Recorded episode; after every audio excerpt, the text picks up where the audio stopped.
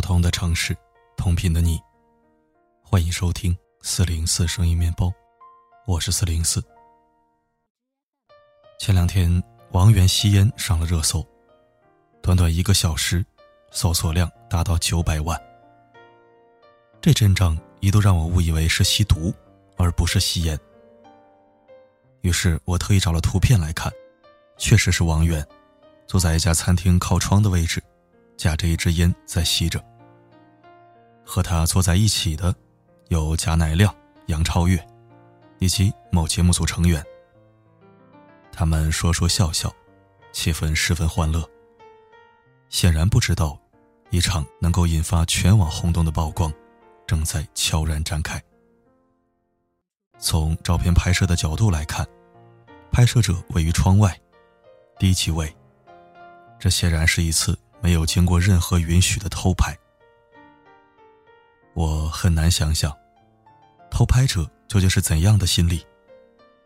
想想吧，一个躲在暗处的人，举着摄像机捕捉别人的生活片段，用来公之于众。如果被偷拍的人是你，你一定会无比愤怒。而这件事的结果，却是王源被偷拍了，无数人对王源表示失望。那个躲在暗处的偷拍者，却没有遭到任何谴责。王源在室内吸烟，违反公德，当然有他的不对，这一点毋庸置疑。但吸烟。不同于吸毒，举报一个吸毒者，属于打击犯罪分子，维护社会正义；而偷拍一个吸烟者，随后把餐厅消费水平、菜单通通曝光出来，只会让人觉得下流。这真的不是王源第一次被违背意愿的拍摄了。上次被强行拍摄，是在去年年底，当时王源和魏大勋正走在路上。忽然围过来一些来历不明的人，扛着摄像机。王源躲不过，干脆和魏大勋撒腿就跑，情急之下翻了栏杆。很快，微博就出现了照片和热搜：“王源翻栏杆。”王源不得不出来道歉。对于做出了违反公共秩序的事情，感到非常抱歉。我为自己这次不妥当的行为进行反省。王源所在的工作室也呼吁大家，请给他一些私人空间。但是没用的，王源依然被偷拍。狗仔队和私生饭，恨不得在他身上安装一个微型录像机。为什么他们这么喜欢偷拍呢？因为有太多人喜欢看他们偷拍的东西，比如这一次。王源被拍到吸烟，立马有九百万人围观。这是什么概念呢？要知道，阿联酋总共人口才九百万人，这就相当于王源吸了一支烟，有一整个阿联酋的人来围观。靠贩卖明星私生活，满足大众窥私欲来赚钱，早就成为一门生意。其中最为人所知的。就是陈冠希找人修电脑，结果电脑里面的私密照被贩卖，成为轰轰烈烈的艳照门。艳照门里的女主角阿娇，当时也不过是跟陈冠希谈恋爱，拍了几张私房照，没有伤害任何人。作为受害者，她被嘲讽、被谩骂、被侮辱，用了整整十年，才从阴影里走出来。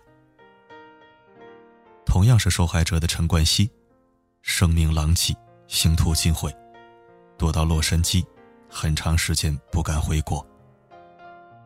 后来他办了一场画展，主题是“我讨厌你的注视”。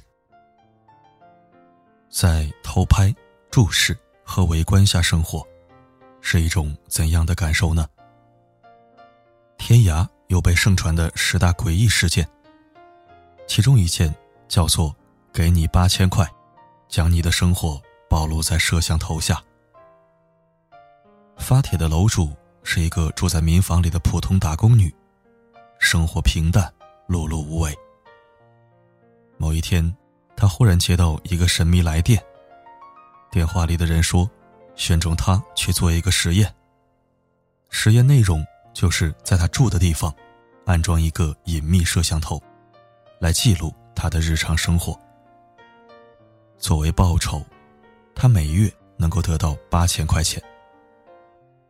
八千块，在当时来说是一个不小的数目。打工女心动了，但她不确定这是不是一场恶作剧，便在天涯网咨询网友。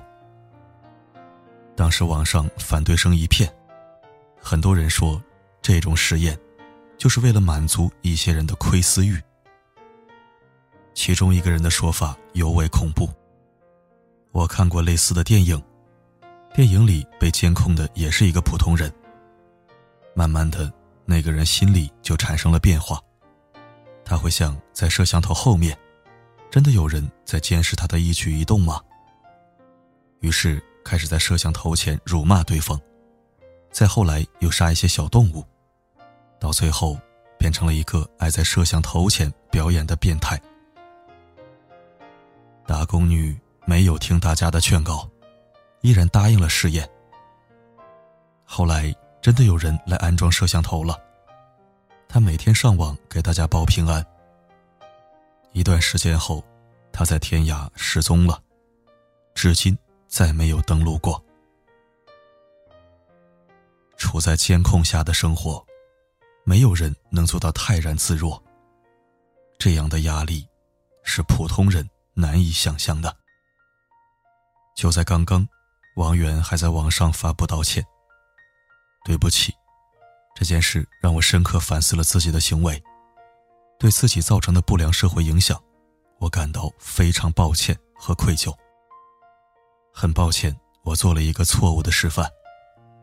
我会承担相应的责任，并接受处罚。作为一名公众人物。”我今后一定会更加注重自身的言行，希望大家不要效仿我的错误行为。再次向大家道歉，我一定会引以为戒，成为更好的大人。但显然，更应该道歉的，是那些把王源逼到角落里的偷拍者。这就像孟子欲休妻的故事。孟子讲究礼仪规范。他的妻子也非常端庄。有一天，孟子见妻子一个人待在房子里，忽然很好奇，四下无人的时候，妻子是什么样的呢？于是他故意闯进去，发现妻子竟然叉腿坐着，样子十分不堪。孟子大怒，立刻禀明母亲，要把妻子休掉。好在孟子的母亲。也就是孟母，是一个非常讲事理、聪明的女人。她把孟子大骂一顿：“这不是你妻子的错呀，这完全是你的错呀！你怎么能不经允许就擅自闯进去看别人私底下的样子呢？”孟子羞愧，再也不敢提起休妻的事情。如果说王源需要道歉，那么更应该道歉的。是躲在暗处的偷拍者。当一个群体热衷于偷拍、打小报告，以相互揭发为乐趣，彼此诋毁不休，那注定是无聊而又下流的。这样的风气一旦蔓延开来，贩卖隐私者一旦不需要付出任何代价，那么最终的结果将是人人自危。我们不再敢说真话，不再敢做自己，活在别人的监视里，活得言不由衷。因为你永远不知道，在离你不远的地方，是不是藏着一个摄像头。你永远不知道，会不会有人把你挖鼻孔、上厕所的样子，拿出来给别人嘲笑。你也不知道。会不会有人把你的某一句玩笑话偷偷录制下来，公之于众，做过分的解读，引起激烈的抨击？这样的日子，你真的敢过吗？可能有人说，王源是艺人，是公众人物，理应做好示范。但别忘了，艺人也是人，艺人也应该有自己的私人空间。艺人也有说不的权利，和请求独处的权利。当他没有准备好被公布在镜头里的时候，他的一举一动，并没有打算做出任何示范。所以，请不要偷拍了他。又骂他没有做好示范，不要欺负他涉世未深，被舆论吓昏了头脑，还没有想好该怎样抗议这样的不公平。他是艺人，卖艺，不卖身。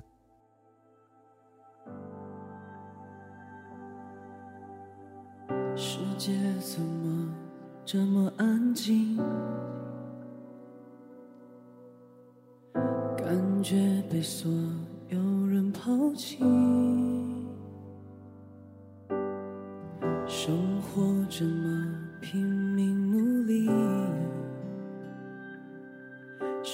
是不是也算一种远离？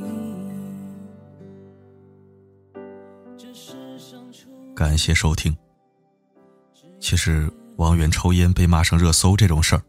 就是一种赤裸裸的道德绑架行为。很多人都说，明星既然喜欢立人设，就要好好保护人设，人生崩塌被喷就是活该。我就不这么认为。那怎么才能不立人设呢？你、我、他，所有人，谁敢说自己没有小缺点、没有小癖好？而那些小癖好、小缺点，你都会毫无保留的展示给众人吗？就像我喝酸奶，私下里也会舔瓶盖因为我觉得那一层奶皮很好吃，而且直接扔掉着实可惜。我花钱买酸奶，当然也包括那一层奶皮呀。但是在公共场合，我就会喝到见底就扔掉了，不会当着人面小狗一样撕开盖子舔个没完。私生活是个人空间，是活给自己看的。公众场合是社会空间，是活给别人看的，这没什么不对。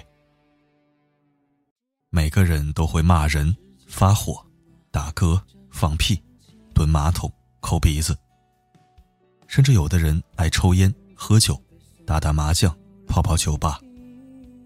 这都是不同的人、不同私生活的一部分，没有什么错，他没有影响任何人，真的没有必要。过分解读，长吁短叹，叽叽喳喳，大惊小怪。不说明星，就说如你我这般的普通人。如果有一天，有人偷偷拍下你打哈欠、抠鼻子的瞬间，捕捉的镜头并不美观，甚至丑爆了，然后把照片发给你的男神或者女神，你会愿意吗？我相信你可能比谁都想要宰了偷拍者。己所不欲，勿施于人。好了，今天就说到这儿。我是四零四，不管发生什么，我一直都在。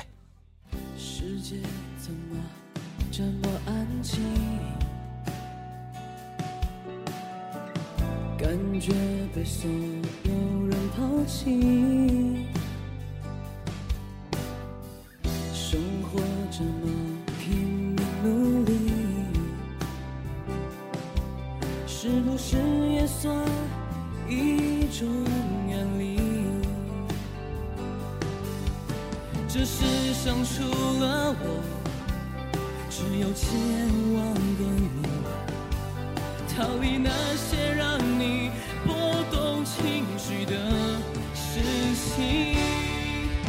每天都笑着暖的。寂寞，只是。